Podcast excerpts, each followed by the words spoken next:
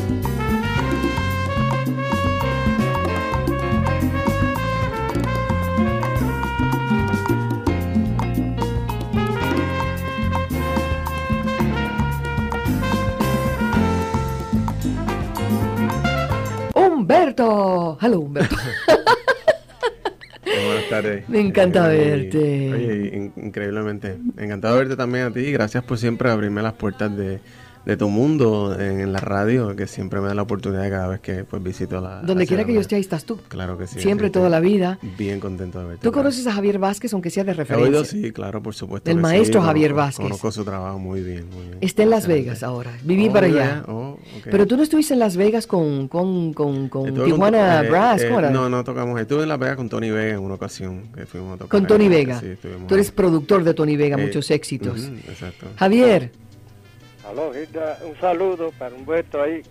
Eh, saludos, Javier, saludos, claro que sí. un beso para ti, Javier. Hasta la próxima. Jorge Coya, con permiso. Te quiero. Ok, Hasta la próxima. bueno. Bye, baby. Bye, Bye. Ay, Continuamos sayonara. con Humberto. Estaba sayonara. Bye, bye, darling. Humberto, ese disquito tuyo, ese disco compacto, ¿cuántos años debe tener ese disquito compacto? Yo ha viajado conmigo a todas partes. Y este es del Jazz Project, el Open, Open Night. Open Night, sí. Open Night. ¿Ese fue el que no te trabajó? ¿No trabaja? Pobrecito. Este tiene mucho millaje. Vete con el próximo. Vete con el próximo que es de Humberto, que es este, Aspects. No, Eh, no, pero no importa. de amor, de sí. todos no importa. Ponte Aspectos número uno de Humberto Ramírez Aspects. Yo creo que este fue el segundo. Ese es el segundo disco, sí. ¿Ves? Y escuchemos un poquito del arte de Humberto Ramírez. Escuchemos esto primero.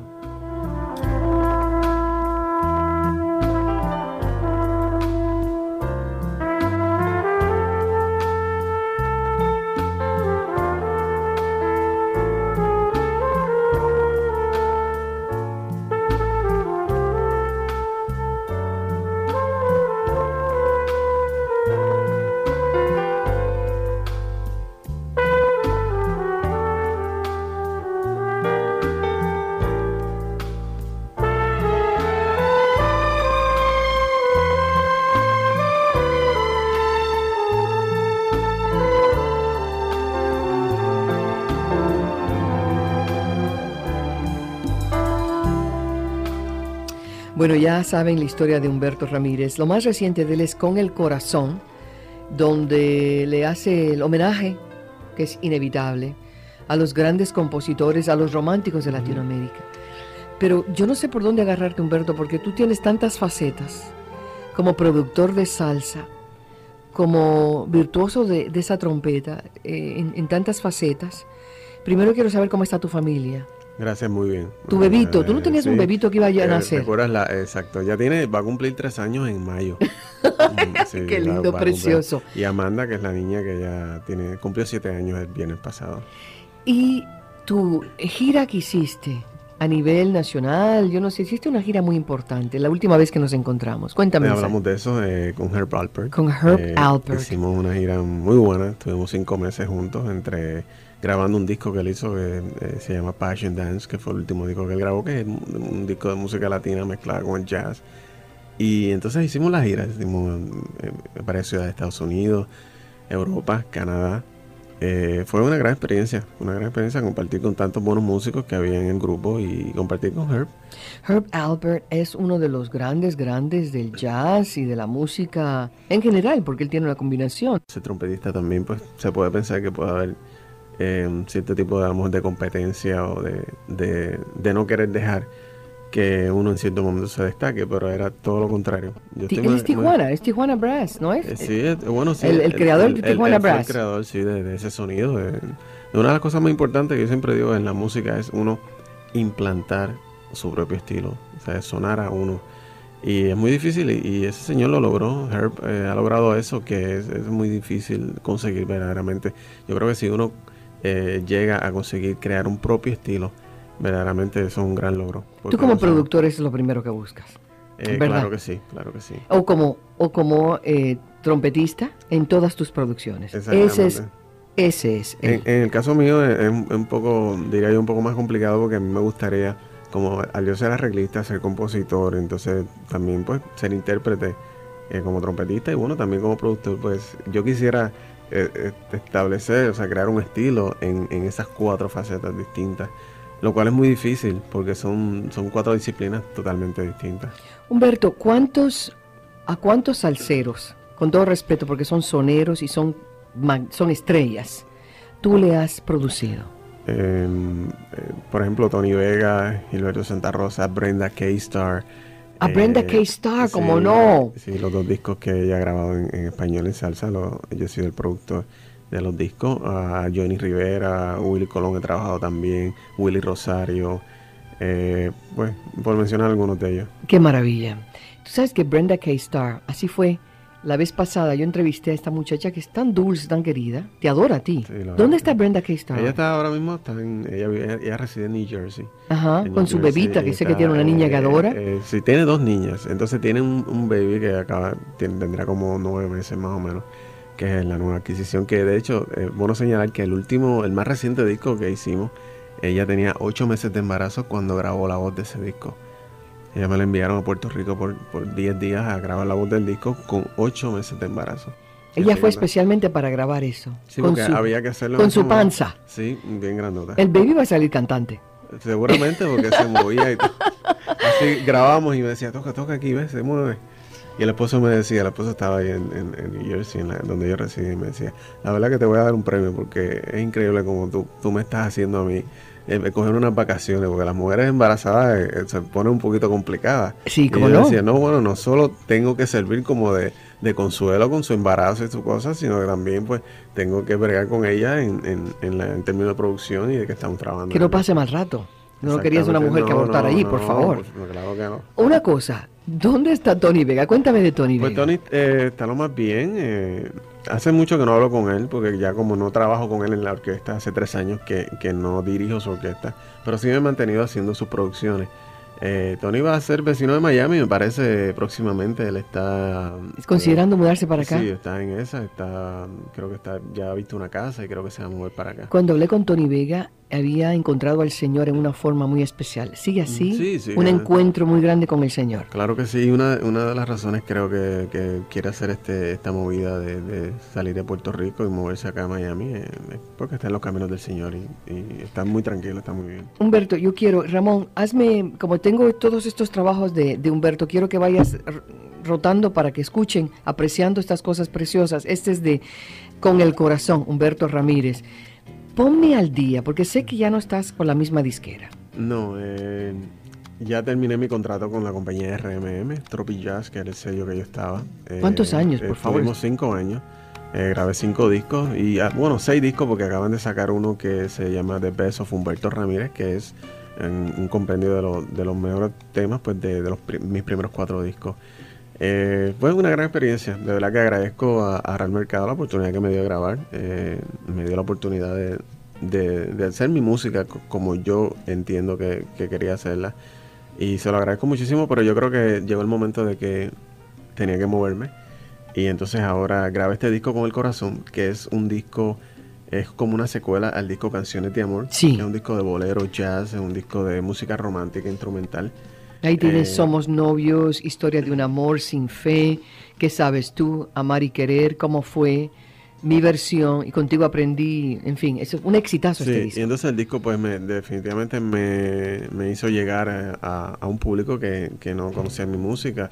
Eh, entonces, pues, al, yo tener haber aceptado grabar este tipo de música y haber llegado a este público, pues, pues me motivó a hacer una segunda parte, un volumen 2 de, como de canciones de amor que se titula El Nuevo Disco, bajo el sello CDT Records de Puerto Rico, un sello independiente con el corazón, que es el nuevo. ¿Es sello tuyo? ¿El sello es tuyo? Eh, no, la grabación independiente. El sello es, eh, es de Puerto Rico, es de hay una cadena de tiendas en Puerto Rico que se llama Casa de los Tapes. Ajá. Y ellos tienen un sello que se, es CDT Records y ellos sacaron el disco. Sé que es un nuevo ciclo, nuevamente. Claro que sí. Como la vida, estaciones, temporadas. seguro que sí.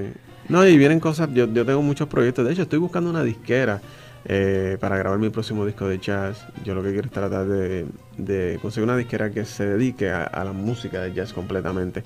Uno de los de, las, no dificultades, pero de, las limitaciones que tenía con RMM era que, que bueno, eh, al ser un disco de música tropical, un sello de música tropical, pues er, no dedicaban tanto tiempo a la música de jazz.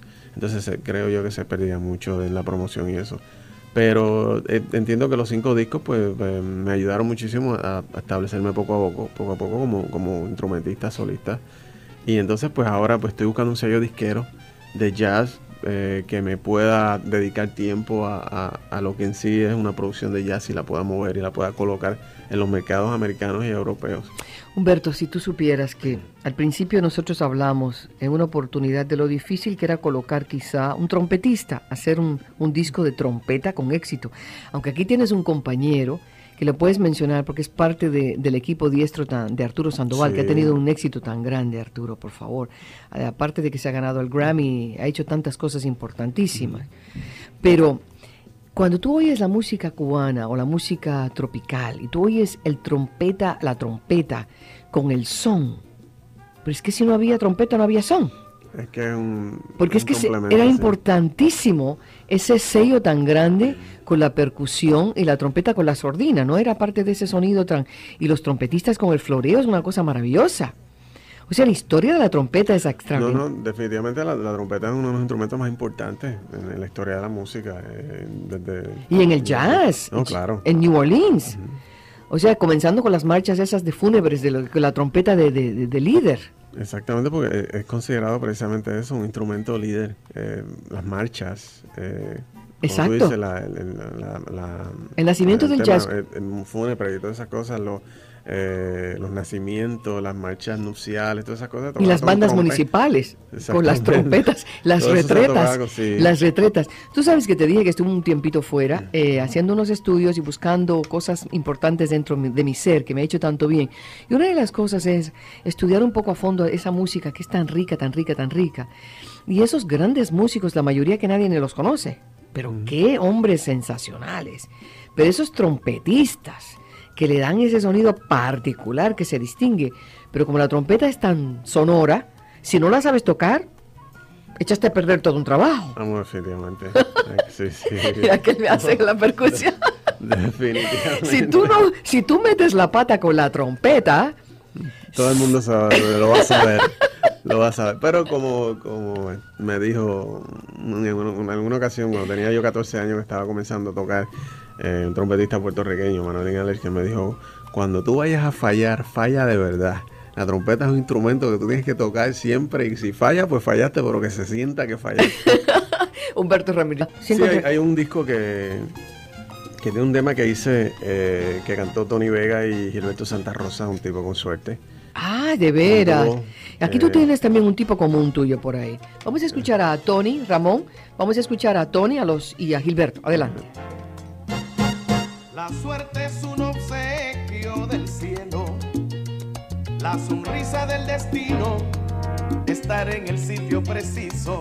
La suerte es como un duende travieso te concede un deseo, un buen día de improviso. La suerte a veces llega despacio, pero he sido afortunado y hoy le quiero agradecer a Dios por el amor, a ti por tu amistad y a la suerte que me regaló mil motivos para cantar.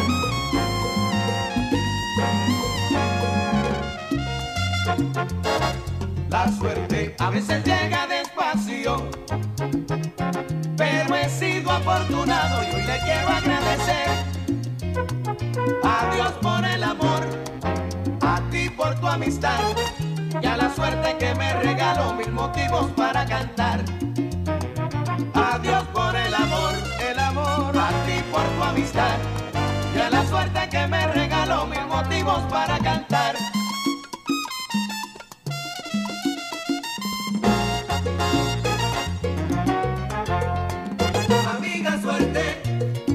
Quiero agradecerte. Si estás conmigo, yo soy un tipo con suerte. Las gracias le doy a Dios y en este momento quiero agradecerle el haberte puesto en mi camino y así tu amigo mío, haber tenido la dicha de conocerte. Amiga suerte, hoy quiero agradecerte,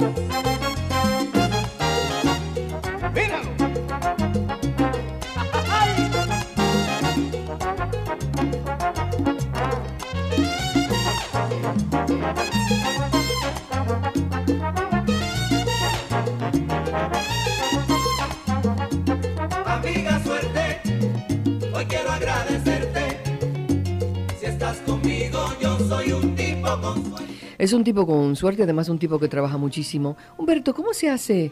¿Cómo si a ti te entregan para hacer un arreglo? ¿Cómo, cómo es que tú empiezas a confeccionar eso? Primero me, me tengo que familiarizar con la canción, tengo que, que hacer que esa- es- eh, identificarme con el tema y entonces ir desarrollando, saber el estilo de la orquesta o el estilo del cantante a quien le voy a hacer el arreglo. Y ahí voy desarrollando ideas hasta que voy eh, construyendo la ¿Lo haces con la trompeta o haces con el no, piano? hago con el piano. Con yo el escribo, piano. Yo escribo, hago arreglos, lo- mis arreglos y mis composiciones las hago en el piano. Escribo en el piano. Después, pero eso, tú sabes, es que yo me quedo asombrada cómo se puede hacer un arreglo, porque son tantos instrumentos que tienes que coordinar. Es como, es como pintar, son colores. Es una coreografía de eh, instrumentos. sí, son colores, uno va, eh, los saxofones es un color, eh, la trompeta son otro color, el, piano es otro color, son colores, uno Sí, va tú ves como colores. adornando.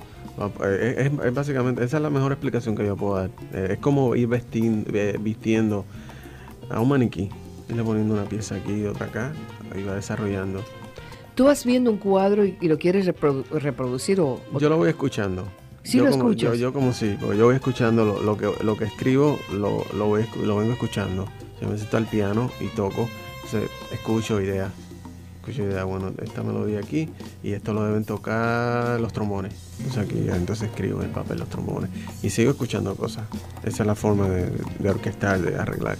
Pero el arte está en seleccionar buenos músicos para que te logren lo que tú quieres. Ah, bueno, es un, un complemento, definitivamente. Uno puede escribir un- una pieza magistral, Sí, ¿no? con sí. buena música, pero si no ¿Hacia dónde tú música- vas hablando de piezas magistrales? Porque obviamente tú tienes unos proyectos grandes. Sí, eh, tengo muchos proyectos. Quiero, eh, como te dije anteriormente, eh, yo espero ah, de- en el otoño estar grabando mi nuevo disco de jazz, que esta vez lo que quiero hacer es un disco totalmente eh, de jazz, con pues, la- las influencias que, que- me atraen y que siempre he usado, que son la influencia latina, contemporánea del jazz.